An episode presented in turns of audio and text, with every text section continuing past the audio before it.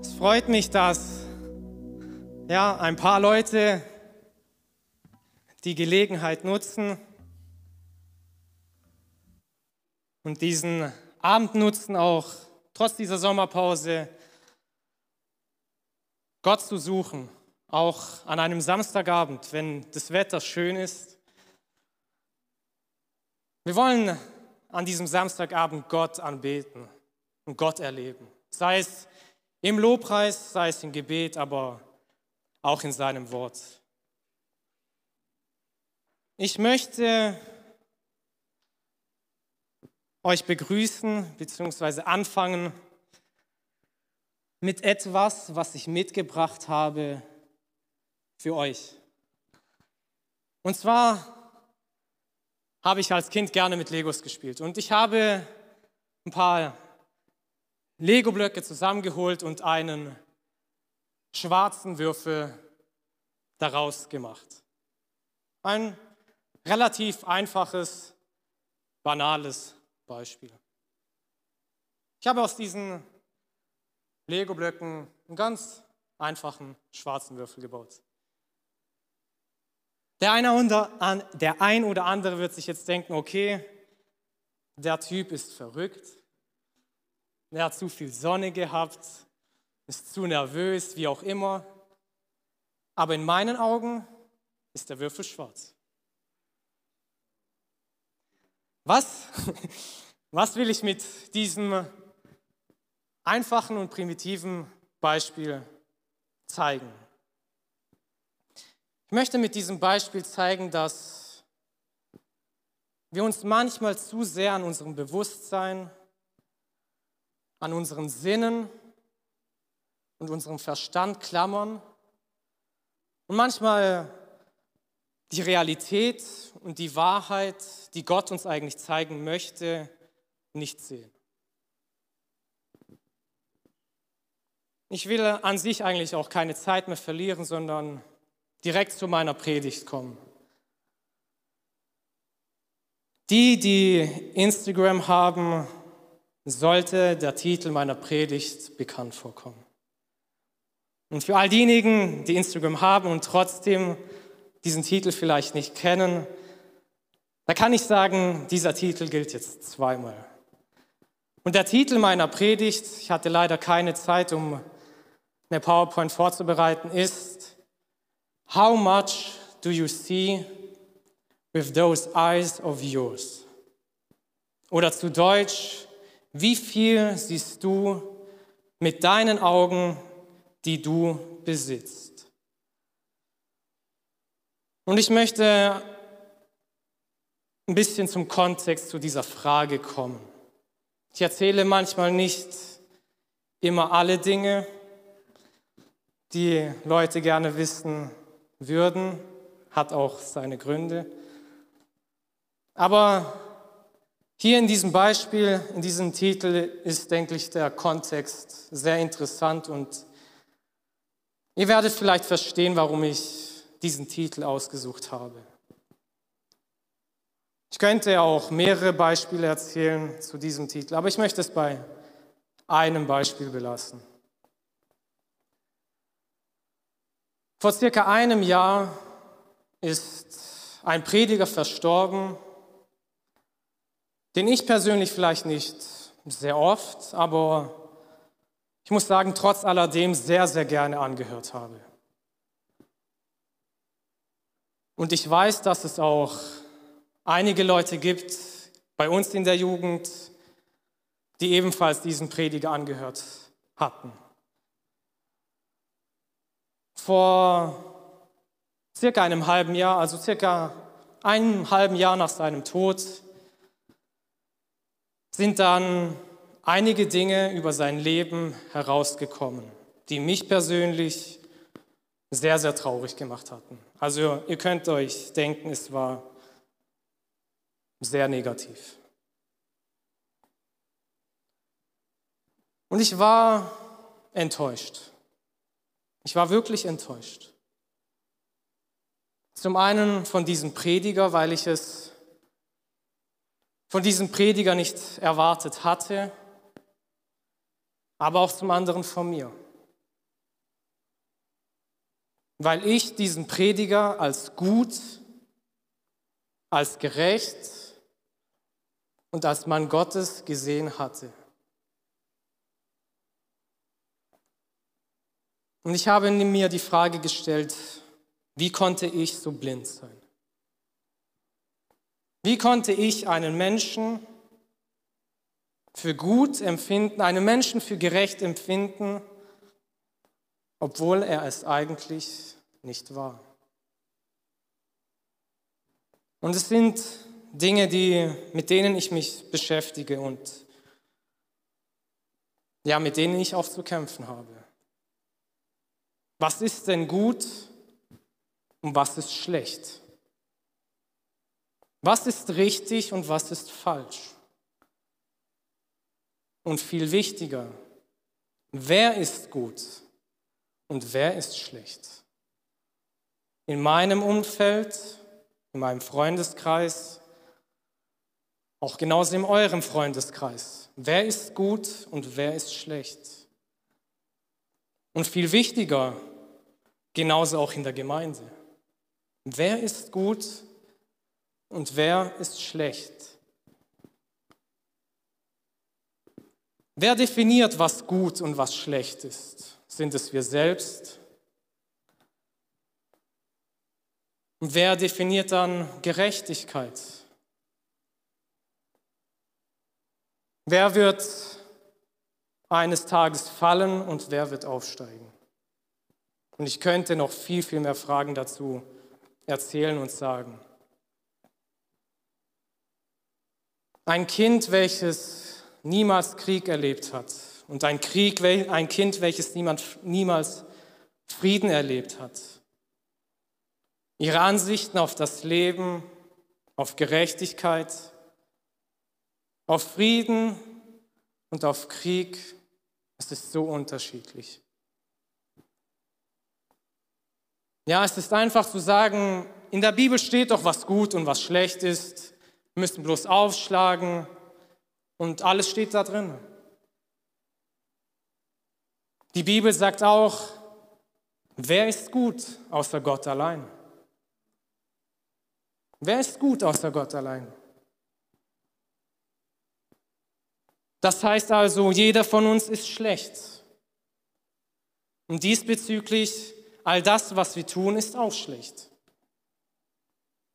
Aber wenn wir ehrlich sind, ganz so einfach ist es nicht.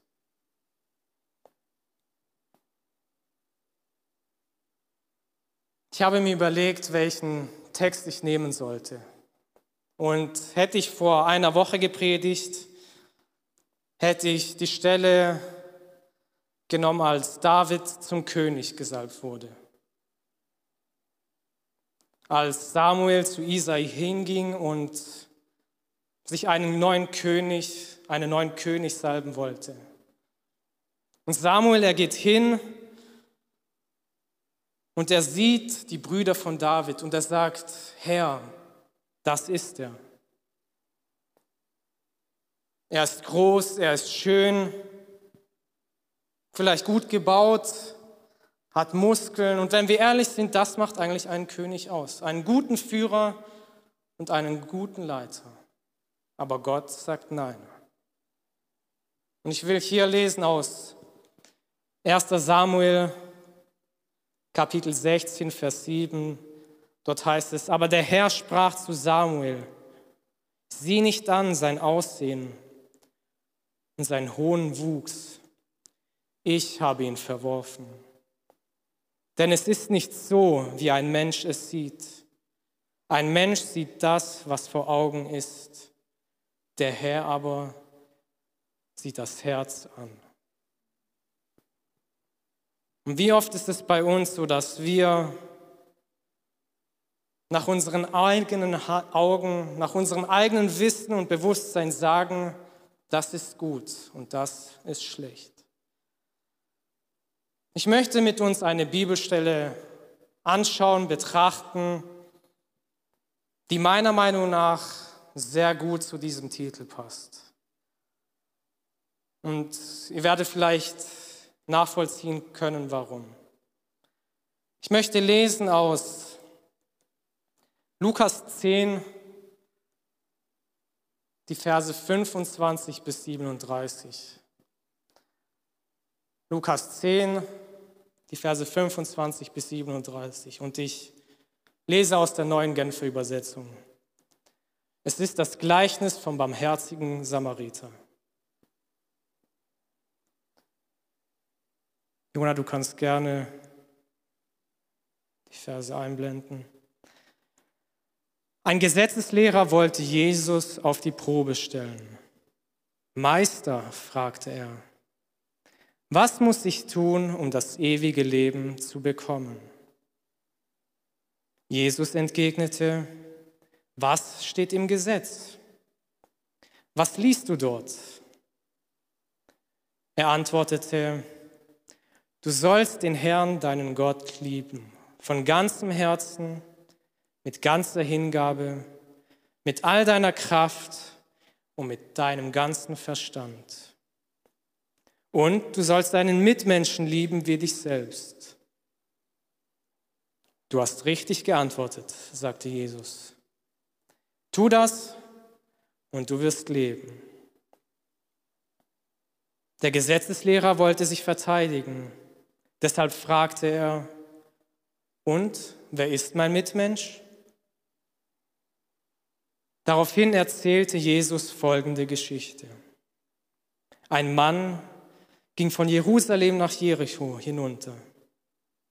Unterwegs wurde er von Wegelagerern überfallen. Sie plünderten ihn bis aufs Hemd aus, schlugen ihn zusammen und ließen ihn halbtot liegen. Und dann machten sie sich davon. Zufällig kam ein Priester denselben Weg herab. Er sah den Mann liegen, machte einen Bogen um ihn und ging weiter. Genauso verhielt sich ein Levit, der dort vorbeikam, vorbeikam und den Mann liegen sah. Auch er machte einen Bogen um ihn und ging weiter. Schließlich kam ein Reisender aus Samarien dort vorbei. Als er den Mann sah, hatte er Mitleid mit ihm. Er ging zu ihm, goss Öl und Wein auf seine Wunden und verband sie. Dann setzte er ihn auf sein eigenes Reittier, brachte ihn in ein Gasthaus und versorgte ihn mit allem Nötigen. Am nächsten Morgen nahm er zwei Denare aus seinem Beutel und gab sie dem Wirt.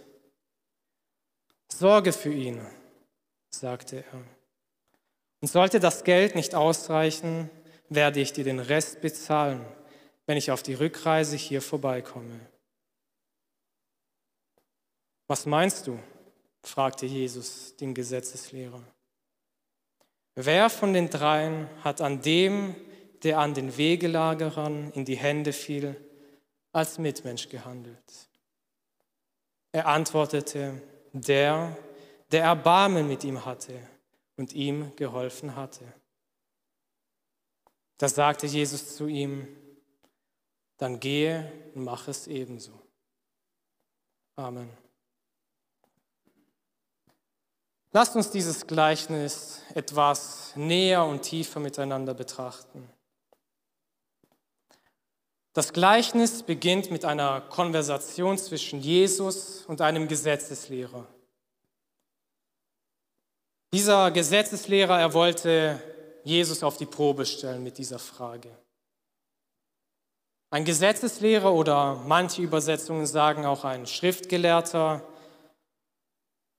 Es war eine Person, die sich mit dem Gesetz auseinandergesetzt hatte.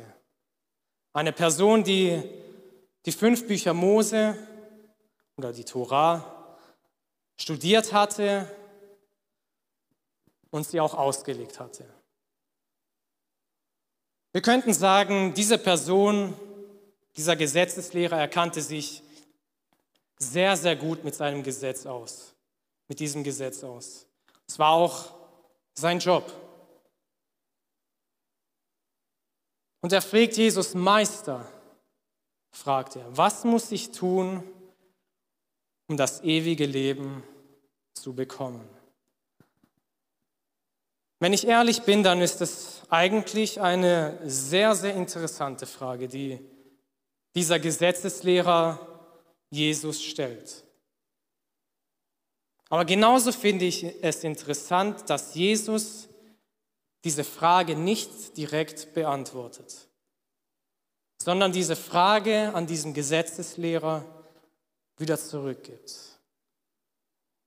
Nicht, weil Jesus die Antwort nicht kannte, er kannte die Antwort sehr gut. Aber er wollte den Gesetzeslehrer selbst auf die Probe stellen und ihn fragen. Er sah auch, dass dieser Gesetzeslehrer eine falsche Absicht hatte. So sagt Jesus, was steht im Gesetz und was liest du dort? Ich glaube, das ist auch eine sehr gute und eine, auch eine sehr wichtige Frage für uns. Wenn wir die Bibel aufschlagen und es lesen, was lesen wir dort? Verstehen wir, was wir lesen? Sehen wir, was im Wort Gottes niedergeschrieben ist? Ich meine, wir diskutieren sehr gerne über das Wort Gottes und wir haben unsere eigenen Meinungen und das ist auch sehr, sehr gut so.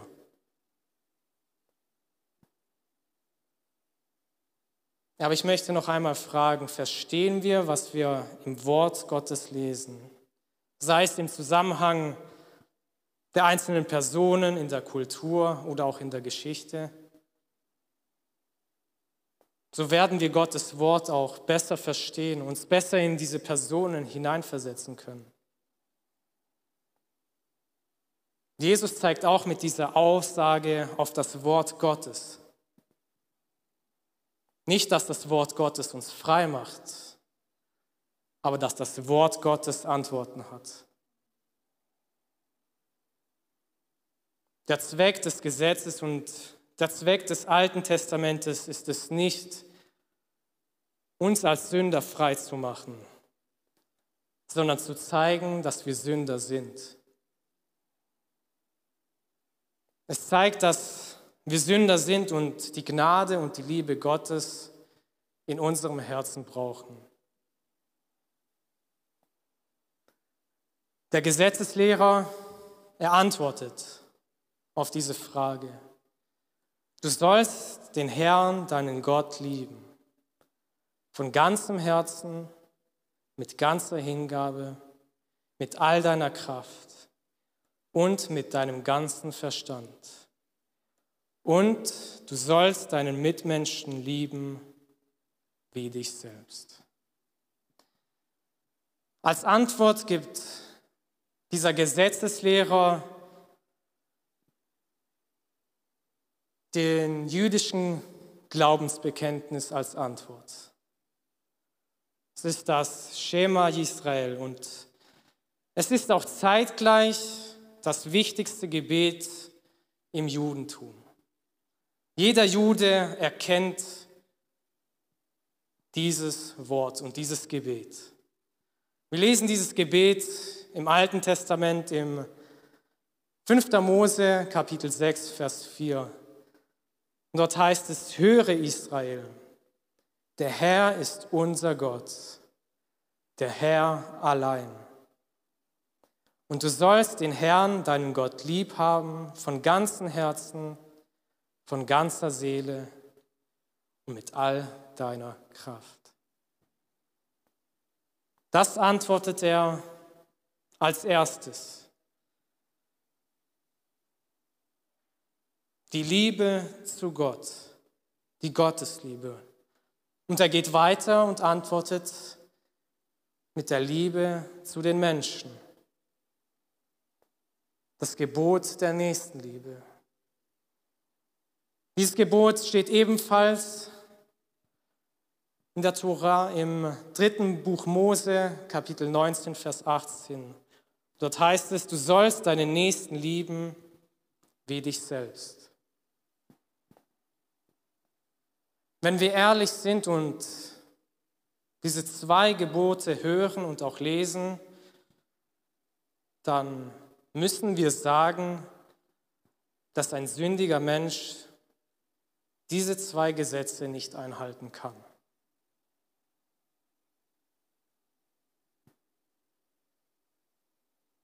Jesus selbst sagt, du hast richtig geantwortet.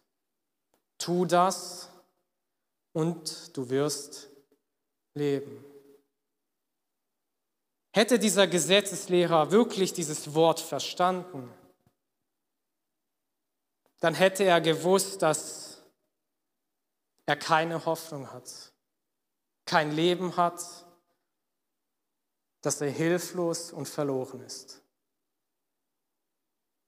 Denn kein Mensch kann das Gesetz einhalten.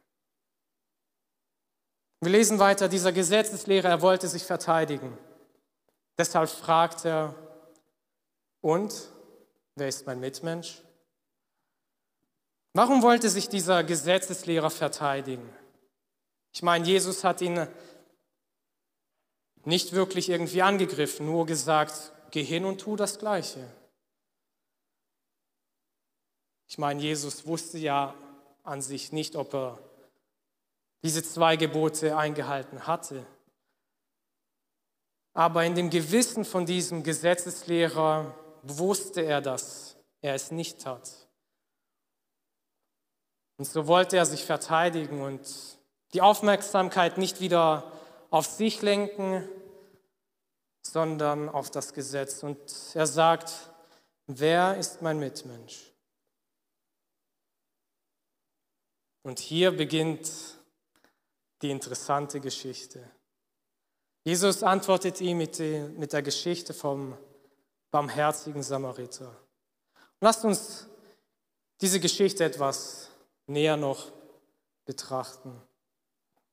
Ich denke, die Einzelheiten von dieser Geschichte sind relativ bekannt. Es gibt einen Mann, der von Jerusalem hinabgeht nach Jericho.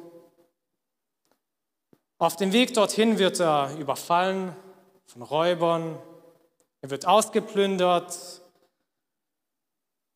verschlagen und halbtot auf der Straße dagelassen. Und die Räuber, sie verschwinden. Wenn wir weiterlesen, dann lesen wir, dass als erstes ein Priester vorbeikommt. Er sieht den Mann, er macht einen großen Bogen um ihn herum und er geht weiter. Genauso auch der Levit. Er sieht diesen Mann auf, Bode, auf dem Boden daliegen, macht einen Bogen und geht weiter. Und als drittes kommt dieser Samariter vorbei. Er sieht diesen Menschen, er hat Mitleid mit ihm und er hilft ihm. Er versorgt seine Wunden, packt ihn auf sein Reittier, bringt ihn in ein Gasthaus und er versorgt ihn mit dem Nötigsten. Er gibt ihm, dem Wirt zwei Denare und sagt, falls dieses Geld nicht ausreichen sollte, dann wird er noch die Umkosten tragen. Ein Denar war zu der damaligen Zeit circa ein Tageslohn von einem Arbeiter. Wenn wir diese Geschichte betrachten, dann gibt es an sich eigentlich vier Hauptpersonen. Zum einen der Mann, der von Jerusalem nach Jericho geht, der Priester, der Levit und der Samariter. Wir können mal die Räuber und auch den Wirt auf die Seite lassen. Klar, ohne die Räuber wäre der Mann jetzt nicht in dieser Situation, aber ja, für den weiteren Verlauf der Geschichte sind die Räuber nicht mehr wichtig. Wenn wir die Geschichte betrachten, dann wird uns nicht näher beschrieben, wer dieser Mann ist. Ich meine, es ist interessant, dass Jesus alle drei anderen Personen eine ja, gewisse Gruppe zuordnet. Aber uns wird nicht gesagt, wer dieser Mann ist, der von Jerusalem nach Jericho geht. Wir wissen nur, dass er diesen Weg gegangen ist. Und auch am Ende wird uns nicht gesagt, wer dieser Mann ist. Wir lesen nur, dass er auf dem Weg dorthin ausgeraubt wird, zusammengeschlagen wird und halbtot dort liegt. Wenn wir uns dieses Bild vor Augen haben, dann sehen wir, dieser Mensch, diese Person ist auf jegliche Hilfe angewiesen. Und wenn ihm keiner hilft, dann wird er sterben. Ich finde es sehr interessant, dass Jesus nicht erwähnt hat, wer dieser Mann persönlich ist. Denn es zeigt, egal wer diese Person ist, sei es ein Jude, ein Schriftgelehrter, ein Priester, ein Hohepriester, was auch immer, oder auch ein Heide, egal wer diese Person ist, wir sollen diesen Menschen helfen. Egal, was für einen Glauben er hat oder welcher Kultur er angehört. Der erste Mann, der vorbeikommt und diesen Mann auf der Straße sieht, war ein Priester.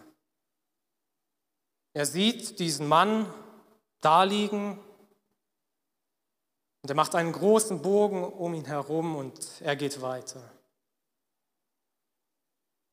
Ein Priester war einfach gesagt ein Vermittler zwischen Gott und den Menschen. Sie unterwiesen das Volk über Gott und seine Gesetze. Und genauso auch andersherum. Sie repräsentierten das Volk vor Gott. Sie brachten Opfer dar und legten Fürsprache und Fürbitte für das Volk ein. Das war ein Priester. So, damit ihr euch mal die Person vorstellen könnt. Wie auch immer, diese Person, er sieht den Mann und er geht weiter. Vielleicht hatte er Angst, dass auch er ausgeraubt wird oder dass es eine Falle ist. Was auch immer, diese Person half diesen Menschen nicht.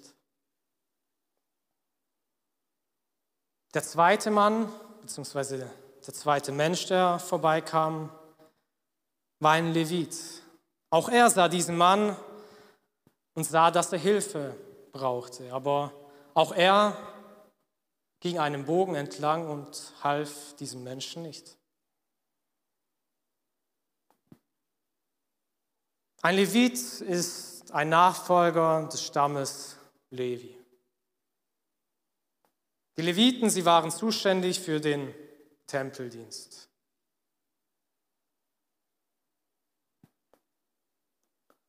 Was besonders bei den Leviten war, sie hatten besondere Gesetze und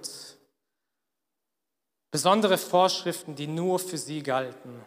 Und sie halfen diesem Priester beim Dienst im Tempel. Auch hier wissen wir nicht wirklich, warum er nicht geholfen hatte. Aber wir sehen, dass er ihm nicht geholfen hat. Schlussendlich half auch er diesen Halbtoten nicht. Und als drittes kam ein Samariter vorbei.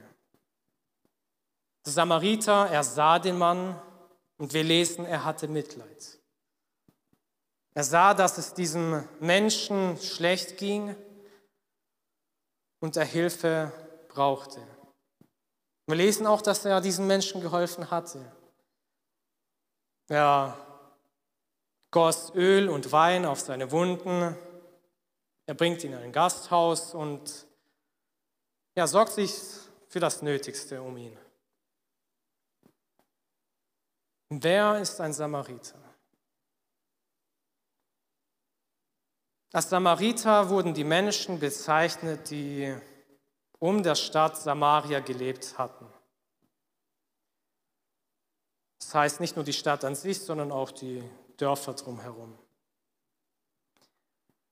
Die Samariter an sich waren ein Mischvolk aus Juden und Heiden.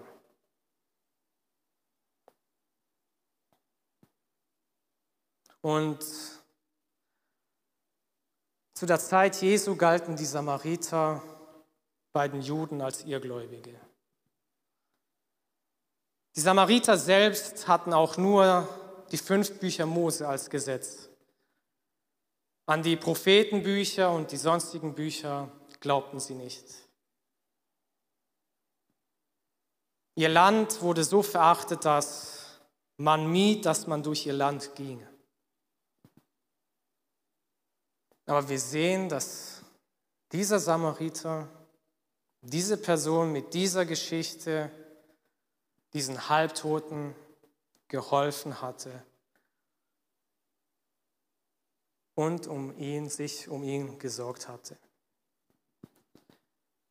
Ich möchte hier die Frage stellen, wer hat gut und wer hat schlecht gehandelt? Wer hat gut und wer hat schlecht gehandelt? Ich habe mich gefragt, warum nimmt Jesus ausgerechnet diese drei Personen? Ich meine, dieser Mann wird nicht beim Namen genannt, welche Gruppe er angehört, aber diese drei anderen schon. Warum? Alle drei hatten etwas gemeinsam. Und zwar glaubten alle drei und waren alle drei fest verbunden mit der Tora, mit den fünf Büchern Mose. Und sie wussten genau, was in diesem Gesetz drin stand. Ich möchte hier mal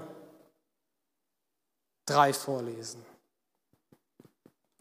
In 3. Mose 21, die Verse 1 bis 3 und dort heißt es, und der Herr sprach zu Mose, sage den Priestern, den Söhnen Aarons, und sprich zu ihnen, ein Priester soll sich an keinen Toten seines Volkes unrein machen, außer an seinen nächsten Blutsverwandten, an seiner Mutter, an seinem Vater, an seinem Sohn, an seiner Tochter, an seinem Bruder, an seiner Schwester, die noch Jungfrau und noch bei ihm ist und keines Mannes Frau gewesen ist, an deren Leiche darf er sich unrein machen. In 4. Mose 5, die Verse 1 bis 3 heißt es, und der Herr redete mit Mose und sprach, gebiete den Israeliten, dass sie aus dem Lager schicken alle Aussätzigen und alle, die Eiterfluss haben und die an Toten unrein geworden sind. Männer wie Frauen sollt ihr hinausschicken vor das Lager, dass sie nicht das Lager unrein machen, darin ich unter euch wohne. Das letzte möchte ich noch lesen aus 4. Mose, Kapitel 19, die Verse 11 bis 13. Wer irgendeinen toten Menschen anrührt, der wird sieben Tage unrein sein. Er soll sich mit dem Reinigungswasser entsündigen am dritten Tag und am siebenten Tag. So wird er rein. Und wenn er sich nicht am dritten Tag und am siebenten Tag entsündigt, so wird er nicht rein. Wenn aber jemand irgendeinen toten Menschen anrührt und sich nicht entsündigen, entsündigen will, so macht er die Wohnung des Herrn unrein. Und solch ein Mensch soll ausgerottet werden aus Israel, weil das Reinigungswasser nicht über ihn gesprengt ist, ist er unrein. Seine Unreinheit bleibt bei ihm. Warum habe ich diese drei Bibelverse vorgelesen? Ich meine, Jesus sagt, diese Person ist halbtot. Diese Person ist nicht tot. Natürlich, einen toten Menschen kann ich auch nicht mehr helfen. Ich meine, auch diese Lage, wo sich gerade diese Situation abspielt, ist sehr interessant, denn sowohl der Priester als auch der Levit, sie kommen von Jerusalem nach Jericho. Deswegen waren diese Männer wahrscheinlich auch im Tempel und sie hatten sich gereinigt. Wie gesagt, sie wussten, was im Gesetz drinsteht. Was wäre, wenn diese Person gestorben wäre und sie diesen Mann berührt hätten? Dann wäre genau diese drei Bibelverse, und es gibt noch mehr, auf diese Personen zugetroffen. Ich möchte jetzt noch einmal die Frage stellen, wer hat gut und wer hat schlecht gehandelt? Vielleicht die Priester und der Levit mit den Hintergedanken, sie könnten versucht werden und einen Toten berühren. Mit dem Wissen, wer diese Personen sind aus welcher Gruppierung sie kommen und an diesem Halbtoten vorbeilaufen. Jesus erzählt uns sehr, sehr interessante Details hier.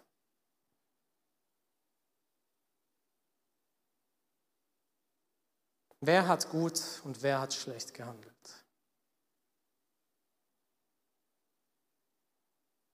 Ich sage euch, wer gut gehandelt hat. Es war der Samariter. Der Samariter hat gut gehandelt, auch wenn er wusste, was im Gesetz drin steht. Dass er vielleicht das Gesetz von Mose bricht oder brechen könnte. Seine Liebe und seine Fürsorge zu diesem Mitmenschen war größer als die Angst vor dem Gesetz. Was meinst du? fragt Jesus dem Gesetzeslehrer. Wer von den dreien hat an dem, der den Wegelagerern in die Hände fiel, als Mitmensch gehandelt? Jesus greift nochmal dieses Gebot auf. Jesus fragt nicht, wer hat nach dem Gesetz gehandelt. Jesus fragt, wer hat als Mitmensch gehandelt. Wer hat menschlich gehandelt? Wer hat gut gehandelt? Der Gesetzeslehrer antwortet, der, der Erbarme mit ihm hatte und ihm geholfen hat. Da sagte Jesus zu ihm, dann geh und mach es ebenso. Eigentlich was für eine einfache Frage, die Jesus hier stellt. Wer hat als Mitmensch gehandelt? Aber wenn ich manchmal diese Frage auf mich beziehe, dann denke ich mir, so einfach wie diese Frage ist, so schwer fällt uns manchmal diese Sache zu tun.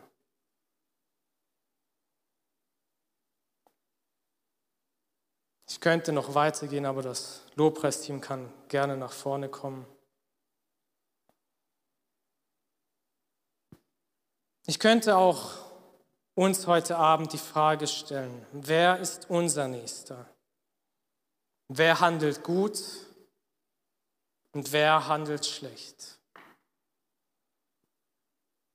Die Geschichte vom barmherzigen Samariter, sie zeigt, uns als Gläubige, als fromme Menschen, dass diejenigen, die vielleicht ausgestoßen sind, oder auch diejenigen, von denen wir es vielleicht nicht erwarten, Gutes tun und Nächstenliebe zeigen. Die Geschichte zeigt aber auch, dass es Menschen gibt, von denen wir es erwarten könnten und erwarten, diese Nächstenliebe nicht zeigen.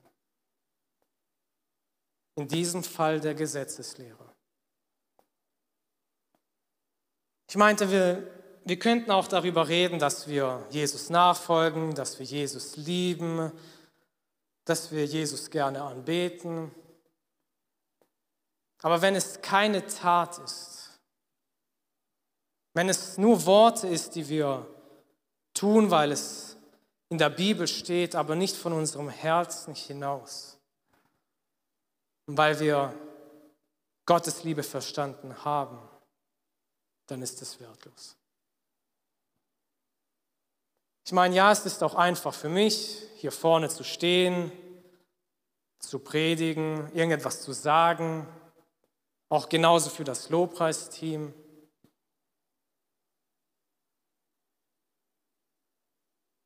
Aber dieser Mann, dieser Samariter, war ein Täter des Wortes.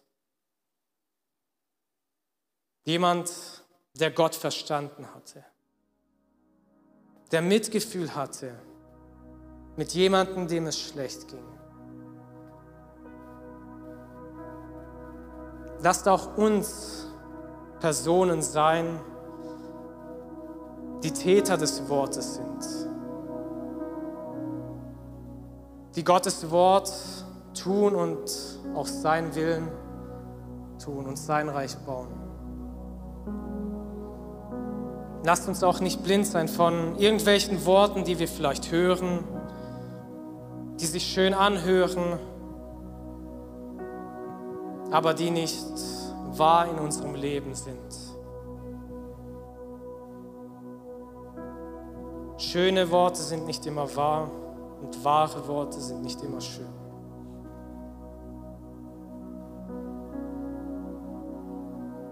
Dieser Gesetzeslehrer wollte Jesus mit einer Frage auf die Probe stellen. Und die Frage war, was muss ich tun, um das ewige Leben zu bekommen? Und diese Juden und diese Gesetzeslehrer, sie hatten ihre Regeln, aber das hat ihnen kein ewiges Leben geschenkt.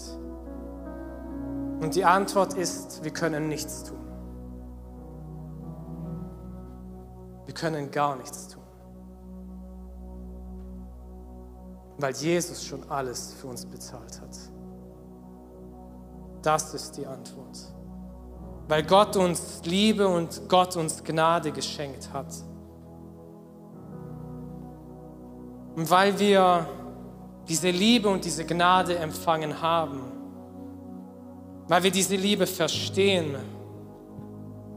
wollen auch wir diese Liebe nicht für uns behalten, sondern diese Liebe weitergeben. In Johannes 13, die Verse 34 bis 35, dort sagt Jesus, ich gebe euch ein neues Gebot, liebet einander. Ihr sollt einander lieben, wie ich euch geliebt habe. An eurer Liebe zueinander werden alle erkennen, dass ihr meine Jünger seid. Diese Liebe, sie ist nicht Theorie, sie ist nicht nur heiße Worte, sondern diese Liebe ist praktisch. In unserem Leben, indem wir unseren Mitmenschen dienen können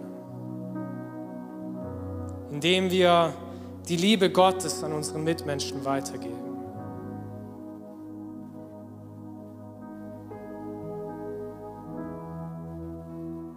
Sind wir gut? Handeln wir gut? Tun wir Gutes? Oder sind wir schlecht und machen nichts?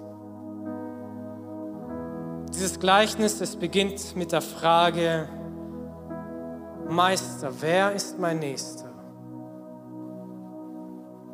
Aber sie endet mit der Frage, wem gegenüber erweist du dich als Nächsten?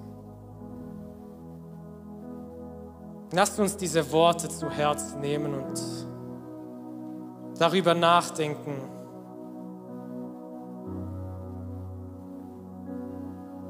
Lasst uns auch aufstehen und ins Gebet gehen und Gott anbeten und Gottes Gegenwart suchen. Vater, ich danke dir dafür, Herr, dass wir vor dich treten dürfen, Herr. Ich danke dir dafür, Herr, für dein Wort, Herr, welches du uns gegeben hast, Herr. Wir wollen, Herr, keine Theologen sein, Herr, die dein Wort kennen, Herr, und darüber diskutieren, Herr, sondern wir wollen praktisch davon Gebrauch machen. Wir wollen deine Liebe, Herr, unseren Mitmenschen weitergeben. Wir wollen dein Reich hier auf dieser Erde bauen, Herr. Wir wollen unseren Mitmenschen diese Liebe weitergeben, Herr. Herr, diese Liebe, Herr, die du auch uns, Herr, in unserem Leben gegeben hast, Herr. Diese Liebe, Herr, die dieser Samariter, Herr, diesen Mann gegeben hat, Herr. Lass auch uns, Herr, diese Liebe, Herr, so weitergeben, Herr. Täter deines Wortes sein, Herr. Herr, lass deine Liebe, Herr, in uns brennen, Herr. Lass uns gegenseitig, Herr, lieben, Herr. Nicht nur unsere Freunde, Herr, sondern auch unsere Feinde, Herr. Es ist einfach, unsere Freunde zu lieben, Herr. Schenke du, Herr, uns eine bedingungslose Liebe, Herr. Herr, du hast die Welt geliebt, Herr, dass du deinen Sohn für jeden Einzelnen gabst, Herr. Obwohl wir es nicht würdig sind, Herr. Und wir möchten dir dafür danken, Herr. Wir möchten dir danken, Herr, dass du gut bist, Herr dass du gnädig bist, Herr, in unserem Leben, Herr. Dass du den Weg, Herr, geebnet hast, Herr. Danke dir dafür, Vater, Herr, dass wir zu dir kommen können, Herr. Unsere Herzen, Herr, vor deinem Thron ausschütten, Herr. Danke dir dafür, Herr. Und wir wollen dich anbeten, Herr, und dich preisen, Herr. Danke dir. Danke, dass du unsere Predigt angehört hast. Wenn dich die Botschaft angesprochen hat, dann teile sie gerne mit deinen Freunden und Bekannten, dass auch sie diese Predigt hören können. Wir wünschen dir Gottes Segen.